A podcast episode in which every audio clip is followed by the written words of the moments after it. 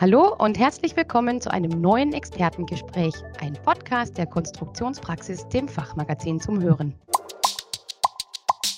Mein Name ist Monika Zwettler und ich bin als Redakteurin bei der Konstruktionspraxis zuständig für die Themen Soft und Hardware rund um Entwurf und Konstruktion.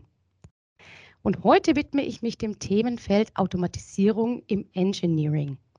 Oder man könnte es auch plakativer ausdrücken, der Neuerfindung von Konstruktionsprozessen. Dazu begrüße ich ganz herzlich Klaas Blume, Mitbegründer vom Fraunhofer Spin-off Clue, das sich tatsächlich nicht weniger als die Zukunft des Engineerings auf die Fahne geschrieben hat. Hallo Klaas, schön, Hallo. dass du da bist. Danke, dass ich hier sein darf. Ich danke dir, dass du mir Rede und Antwort stehen magst. Sehr gerne. Und zwar, dann starten wir doch gleich mal. Also ich bleibe jetzt mal ein bisschen bei diesen plakativen Ausdrücken. Neuerfindung von Konstruktionsprozessen, Zukunft des Engineering, Automatisierung von Tätigkeiten im Engineering. Und das Ganze am besten zum Festpreis. Das klingt ja eigentlich zu schön, um wahr zu sein. Wie erreicht ihr das denn? Kannst du mal das Prinzip erklären, bitte? Ja, sehr gerne. Da muss ich aber kurz ein bisschen ausholen, weil wir uns doch sehr bewusst sind, dass es ein bisschen komplex ist. Es fängt zum Beispiel mit unserem Namen an. Äh, wir werden Klaus ausgesprochen. Das ist der Ingenieur Klaus und die Cloud. Ähm, aber das ist auch, das war damals ein Arbeitstitel und es war immer so, die Leute haben sich überlegt, heißt es der Clou, heißt es Klaus? Ähm, aber deswegen haben sich die Leute Gedanken drüber gemacht und wir sind im Gedächtnis geblieben. Deswegen haben wir dann bei der Gründung sind wir dabei geblieben, äh, wobei es uns auch egal ist, wie man es ausspricht. Hauptsache, wir bleiben in den Gedanken.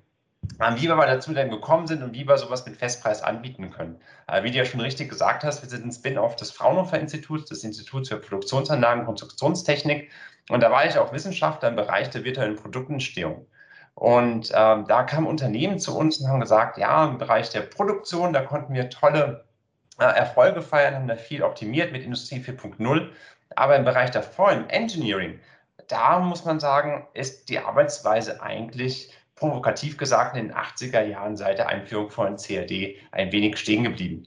Es hat so ein bisschen damit zu tun, dass die CAD-Software-Vendoren ähm, hohe Login-Effekte haben. Es gibt die großen von Dassault Systems, PTC, äh, Siemens, PLM, äh, die tolle Lösungen haben, die ja jetzt aber auch erst peu à peu damit anfangen, auf Kollaboration oder auf Automatisierung sich auszulegen.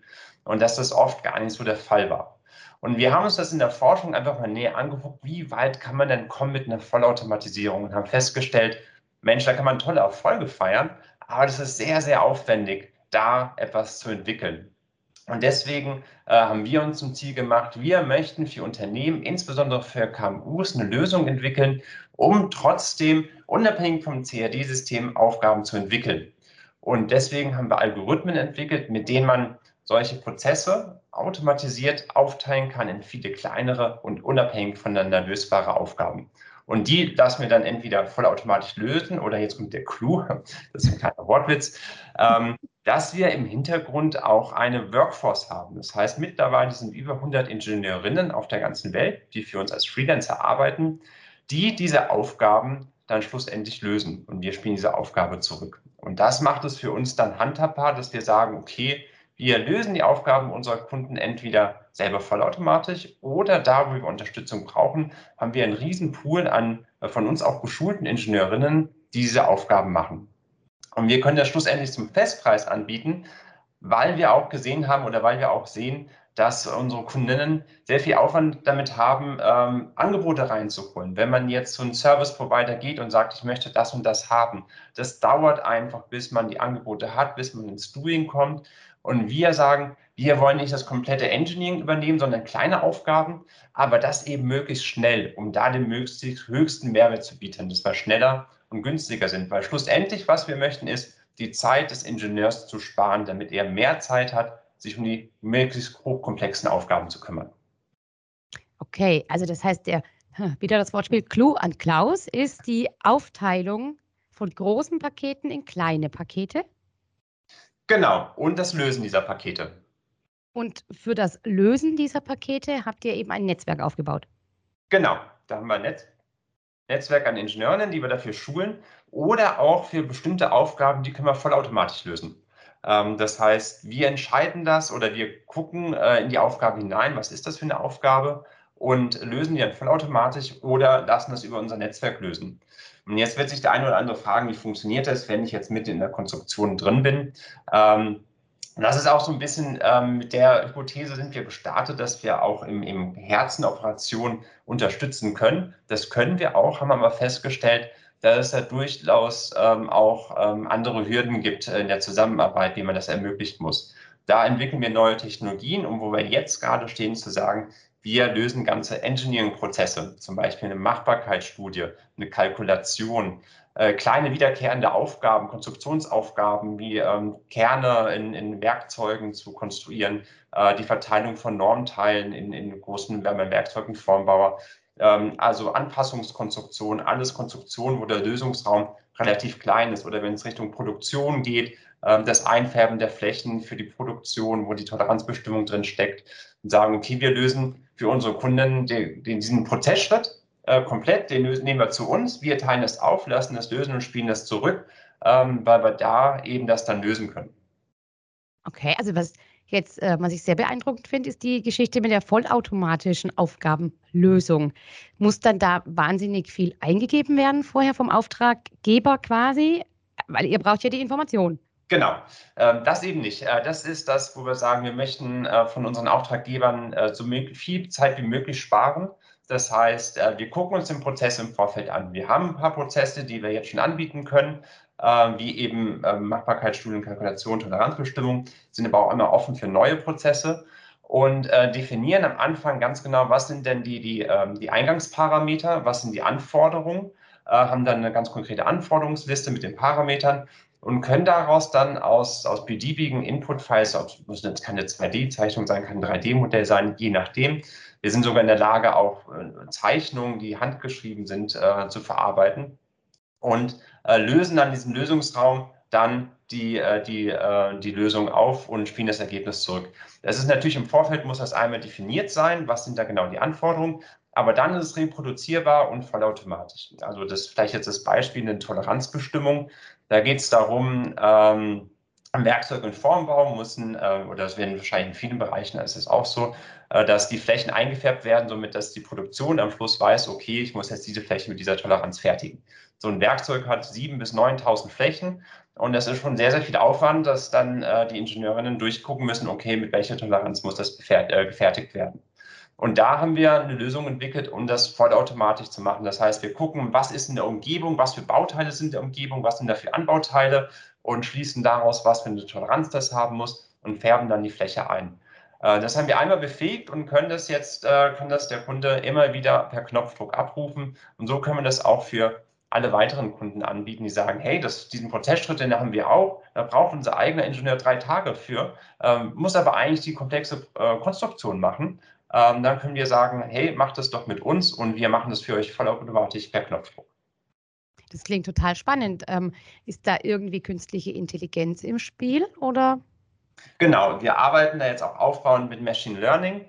Ähm, noch sind das ähm, Algorithmen, die wir selber abbilden. Ähm, wir lernen aber durch auch unser Netzwerk, die diese Aufgaben dann auch machen. Das ist auch ein großen Vorteil, den wir sehen. Äh, dadurch, dass wir eben diese große Anzahl der Menschen haben, die für uns arbeiten, können wir diese Aufgaben auch erstmal zu uns nehmen und erstmal lösen und lernen dabei, wie löst man das. Und daraus dann Algorithmen ableiten. Und daraus kann man dann aber auch wiederum durch Machine Learning kann man dann lernen, wie so etwas funktioniert. Das wird dann nicht in die Richtung gehen bei uns, dass wir die ähm, Konstruktion äh, dadurch äh, zur Lösung bringen, sondern die Konstruktionsplanung äh, optimieren können, dass man sagen kann, okay, welche Schritte in welcher Reihenfolge müssen wo passieren, damit ich möglichst effizient äh, zu meiner Lösung komme. Ah, okay, das ist für die Konstruktionsplanung. Aber für die Konstruktion an sich ist ja eure Plattform sowieso prinzipiell schon, schon seit ein, zwei Jahren, glaube ich. Wann seid ihr auf den Markt gekommen? Genau. Genau. Ende 2019 gegründet und Anfang 2020 in die Pandemie hineingegründet. Ähm, Super. Das, das war äh, ein, eine tolle Erfahrung. Ähm, wir haben uns da aber durchgekämpft. Wir konnten dann auch äh, namhafte Investoren wie äh, Axel Springer und Porsche äh, für uns begeistern und namhafte Business Angels, sodass wir jetzt ähm, da auch Kunden haben. Das ganze System ist live. Äh, und daraus lernen wir immer weiter. Und wir haben jetzt gerade einen neuen Forschungsantrag bewilligt bekommen, wo es darum eben geht, mit Machine Learning Algorithmen da noch weiter hineinzutauchen und äh, noch weiter in der Konstruktion zu unterstützen. Ein Wahnsinn, was da möglich ist. Ähm, jetzt habe ich aber noch einen anderen Aspekt, der mich interessieren würde. Und zwar, ich meine, Deutschland im Speziellen, aber prinzipiell geht es ja immer auch um äh, Know-how-Schutz und geistiges Eigentum. Wenn ich jetzt nochmal an diese Plattform denke, wo der Auftraggeber, der Kunde quasi seine Konstruktionsaufgabe abgibt, reinlädt, ähm, ist das nicht irgendwie auch heikel oder gibt es da nicht auch echt Bedenken? Das ist ein guter Punkt. Da gibt es sehr viele Bedenken und das auch ähm, zu Recht. Ähm, die, die Qualität in China ist heutzutage mitnichten schlechter als in Europa. Äh, vieles ist aber auch dadurch, weil einfach äh, viel geklaut wurde. Das ist leider so und es zieht sich durch die komplette Industrie. Und ähm, deswegen wird das aus unserer Sicht auch oft nicht genutzt, dass man eben sehr fähige Ingenieurinnen im Ausland äh, für sich arbeiten lässt, weil man nicht genau weiß, wer sitzt denn da auf der anderen Seite, kann ich dieser Person vertrauen, und man kann den besten äh, NDA dieser Welt haben. Schlussendlich weiß die andere Person auf der anderen Seite, was ich mache und was nicht. Und wir entgegnen das, indem wir ähm, das wirklich auftrennen, die Aufgaben, in viele kleinere Puzzleteile. Dadurch sieht der einzelne Ingenieur eben nie das große ganze Bild, sondern immer nur einen kleinen Ausschnitt. Und man kann das Unternehmen selber steuern, möchte man ähm, einen Teil der Aufgabe rausgeben oder einen Teil auch intern machen lassen, sodass man immer eine absolute Datensouveränität hat und kann dann sagen, okay, das sind jetzt sehr kritische Bauteile, ähm, vielleicht ein Werkzeug und Formbau, das ist dann um die Kavitäten herum, da habe ich auch Kundendaten, das mache ich lieber intern bei uns. Aber der komplette Aufbau des Werkzeugs, die ganze Schieberkonstruktion und alles weitere, das kann ich nach außen geben. Und dann können wir das verteilen und sagen, die machen nur die Schieber, die machen die Platzierung weiterer Normteile. Und ähm, so können wir das am Schluss wieder zusammenfügen. Und dann ist nie bei einer Person das ganze Wissen, und so haben wir aus unserer Sicht einen sehr, sehr guten IP-Schutz, den es so noch nicht gibt. Okay, verstehe. Ja, gut, das, das wäre ja dann schon Zufall, wenn sich all diese ähm, Konstrukteure und Entwickler dann plötzlich treffen und könnten dieses Puzzle zusammensetzen. Genau, da achten wir natürlich auch drauf, dass nicht ein Ingenieur mehrere Aufteile annimmt, dass es auch gut verteilt ist. Und wie gesagt, wenn das ganz, ganz kritisch ist, kann man sagen, ich gebe nur die Hälfte der Aufgaben raus, die anderen Aufgaben mache ich vielleicht sogar intern noch bei mir im Haus ähm, wichtig ist, was, was unser Anspruch ist. Wir möchten die kleinen, nicht so wertschöpfenden Tätigkeiten, die Aufgaben, die repetitiven Aufgaben, die ein Ingenieur immer wieder machen muss, die möchten wir abnehmen, äh, sodass da mehr Zeit bleibt für die komplexen Sachen. Und äh, das sind dann aber oft auch die Tätigkeiten, die nicht so äh, nicht sehr mit der IP zu tun haben, wie vielleicht dann äh, doch der Innenraum eines Werkzeugs. Verstehe. Und ähm, was mich noch interessiert, Gibt es denn Zahlen irgendwie, wie, wie Zeit, Kosten, wie viel kann gespart werden, wenn man eure Dienste in Anspruch nimmt? Ja, zum Beispiel ein Kunde von uns, die machen über uns ihre Machbarkeitsanalysen. Die haben 100 Auffrag Anfragen im Monat, wo es darum geht, hier, äh, liebes Unternehmen, ich möchte das gefertigt haben und das ähm, 10.000 Mal, wie teuer ist das? Und dann müssen die immer einen eigenen Ingenieur ähm, das quasi weiterleiten und sagen, hier können wir das fertigen, kannst du da mal bitte eine Machbarkeitsanalyse plus eine Kalkulation machen. Das kostet intern, dann wissen die Hörer wahrscheinlich genauso gut wie ich, so ein Ingenieur gut 100 Euro teilweise die Stunde, der sitzt dann drei, vier Stunden dran. Äh, das heißt, ich habe interne Kosten von 300, 400 Euro und vor allen Dingen Person, die macht vielleicht gerade was ganz anderes, die ist dann da rausgerissen. Und das ist so ein bisschen Blindleistung, weil nicht jeder Auftrag, jedes Angebot, was ich rausgebe, wird zum Auftrag. Das ähm, haben wir zum Beispiel voll automatisiert. Das heißt, wir haben eine Parameterliste, äh, was wird dann wirklich gemessen, ähm, machen dann auch eine kleine CAM-Analyse, um die Maschinenbelegzeit für die Kalkulation rauszufinden. Also prüfen erstmal, ist das fertigbar und wenn ja, wie lang sind die Maschinenbelegzeiten und können daraus eine automatische Kalkulation ausladen. Also alles Aufgaben, die im CAD stattfinden, die aber dann niemand mehr im Unternehmen machen muss. Und ähm, das liefern wir in der Regel innerhalb von, äh, wir versprechen 24 Stunden, schaffen es aber meistens in sechs Stunden und nehmen dafür nur ein Sechstel des Geldes. Das heißt, ich ähm, bin dann ein Sechstel, äh, spare fünf Sechstel des, des äh, meiner internen Kosten und habe die Zeit meines Ingenieurs und kann schneller auf Kundenanfragen reagieren. Und das ist auch unser Ansatz, dass wir eine Win-Win-Win-Situation schaffen wollen. Wir möchten, dass unsere Kunden wissen, okay, ich drücke jetzt auf diesen Knopf Dadurch äh, spare ich Zeit und spare ich Geld. Unser Netzwerk verdient Geld. Wir achten auch sehr darauf, dass die in ihrem Umfeld auch anständig verdienen, dass das alles richtig ist. Wir verdienen natürlich auch Geld daran. Und so verdienen alle an diesem ähm, einen Bauteil oder an diesem einen Prozess. Das ist unser Ziel. Ja, das ist ja super. Das müssen wir in die Welt des Engineerings tragen. Also, das ist meine sagst, Aufgabe. Ja, profitieren ja alle am Ende. Ähm, genau. Wow, das fand ich jetzt echt spannend. Äh, magst du noch irgendwie, habe ich einen Aspekt vergessen? Magst du noch irgendwas betonen? Ähm, ja, uns ist natürlich bewusst, also ähm, wir ähm, nennen das Ganze hybride Prozessautomatisierung. Das ist ein, aus unserer Sicht ein, ein neues äh, Marktsegment, was wir aufmachen und äh, laden da alle ein, die wir sind noch ein junges Unternehmen, wir haben unsere Prozesse, die wir anbieten können, aber wir haben natürlich auch eine Roadmap an Prozessen. Und wenn jetzt hier Zuhörer dabei sind, die denken, Mensch, die Aufgabe, da habe ich jedes Mal keine Lust drauf, da sitze ich ein paar Stunden dran und eigentlich so ein bisschen, jetzt ohne irgendwie despektierlich zu sein, Monkey Work im Engineering. Ähm, das müsste man doch mal automatisieren oder das müsste man doch mal was machen. Dann bin ich immer froh äh, über jede Idee, die da draußen so rumschwirrt und äh, würde mich da freuen, äh, wenn man mich einfach irgendwie anschreibt oder dich, äh, Monika, anschreibt und du das weiterleitest.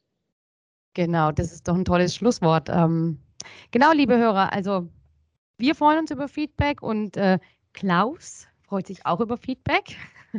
Das ist echt lustig, euer Wortspiel. Ich dachte immer, ihr heißt so, weil es eben ja, der Clou an der Sache ist. Aber okay. Ähm, schreibt uns auf jeden Fall gerne, liebe Hörer, unter redaktion.konstruktionspraxis.vogel.de. Wir leiten das dann auch gerne weiter und wir freuen uns auch im Allgemeinen über Feedback. Und ansonsten danke ich dir, lieber Klaas, das war mega spannend.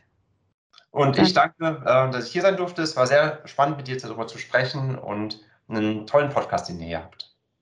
Vielen herzlichen Dank.